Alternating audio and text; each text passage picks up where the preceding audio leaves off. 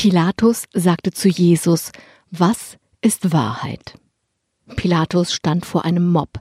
Der Mob wollte Jesus am Kreuz sehen. Dass Pilatus keinen Grund fand, Jesus zu verurteilen, war dem Mob egal. In diesen Wochen denke ich oft an diese Karfreitagserzählung vom Mob, der seinen Willen bekam. Denke an die Frage von Pilatus, was ist Wahrheit?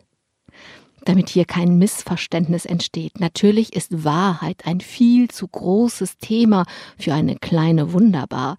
Was Wahrheit ist, zum Beispiel philosophisch oder auch nur was juristisch wahr ist, sind Wissenschaften für sich.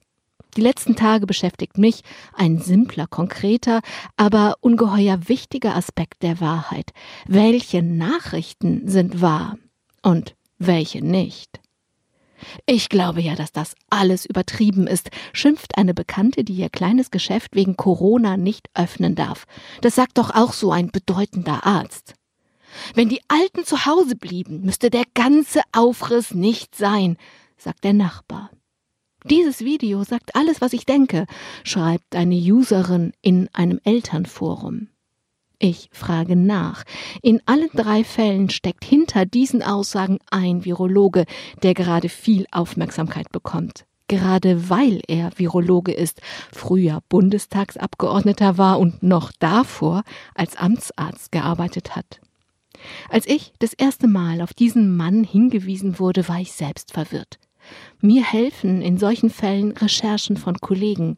Ein Beispiel das Portal Faktenfinder, welches die Tagesschau 2017 online gestellt hat. Eine ganze Redaktion arbeitet daran, News von Fake News zu unterscheiden. Auch in diesem Fall fand ich eine Analyse des halbgaren und halbwahren Corona-Fakten-Cocktails.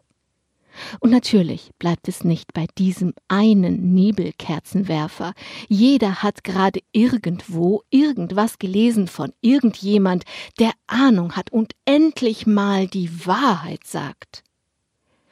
Halbe Wahrheiten sind ganze Lügen, hat meine Oma früher gesagt. Sie hatte ja sowas von recht. Halbe Wahrheiten sind, weil eben auch Wahres in ihnen steckt, besonders gefährlich und besonders gut geeignet, uns zu manipulieren.